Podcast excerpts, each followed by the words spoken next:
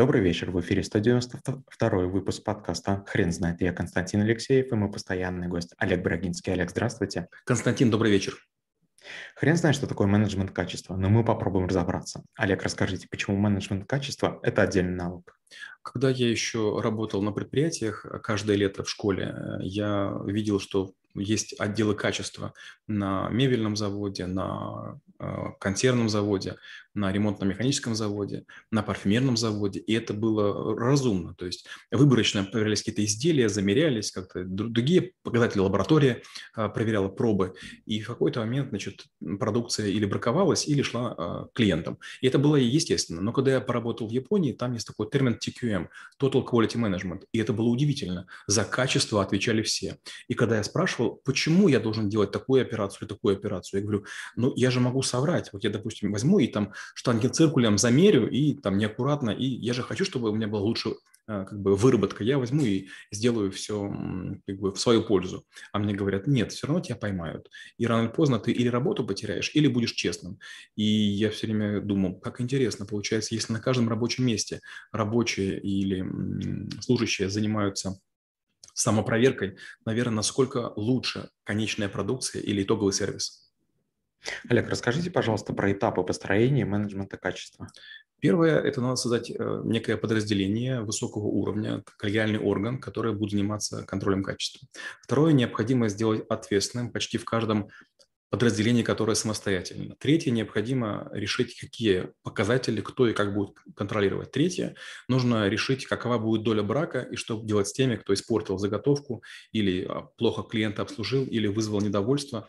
Например, когда мы работали в Альфа-банке, мы отслеживали количество негативных отзывов в каждом из каналов. И понятно, что подразделения, люди и там, продукты, которые получали наибольшее количество нареканий, они переходили в реинжиниринг. То есть мы думали, что можно улучшить для того, чтобы у нас было как можно меньше проблем. Олег, а каких ошибок стоит избегать? В первую очередь, я уже сказал, нельзя делать кого-то ответственным одного. Например, есть предприятия, в которых есть так называемый директор по качеству, то есть отдельный человек, который следит, скажем, в Ашане, чтобы там не было гнилой зелени или там битых помидоров. Ну, не может один человек за все отвечать. Получается, это такая овчарка, которая ходит на всех лает. Нет, нужно сделать так, чтобы люди на каждом участке не пытались подсовывать, подкладывать клиентам гниль, а наоборот заботились о том, чтобы все было здорово. Но тут есть нюанс. Дело в том, что вопрос, что делать с отходами? Раньше, когда продавались арбузы, люди, которые вот э, этим занимались, они хитрили. А в нужный день они знали, когда приезжают учетчики, и они собирали бой соседних машин. То есть у меня есть машина и, допустим, 20 битых арбузов. Я сдаю деньги, но подсовываю 50. Свои 10, 40 чужих потом свои биты кому-то даю. Получается, что таким образом завышается доля брака, и деньги кладутся в карман. Вопрос, с браком-то что делать? Можно ли его переработать? Можно ли повторно использовать?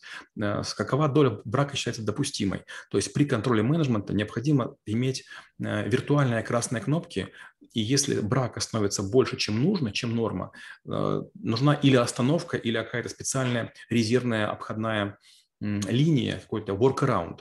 Например, человек ну вот э, уже третий клиент на него скандалит за последний час. Наверное, надо менять человека. А если свободный? Если свободный есть, значит, есть избыток ресурсов. Избыток – это тоже, по сути, как бы а, ухудшение а, качества использования ресурсов.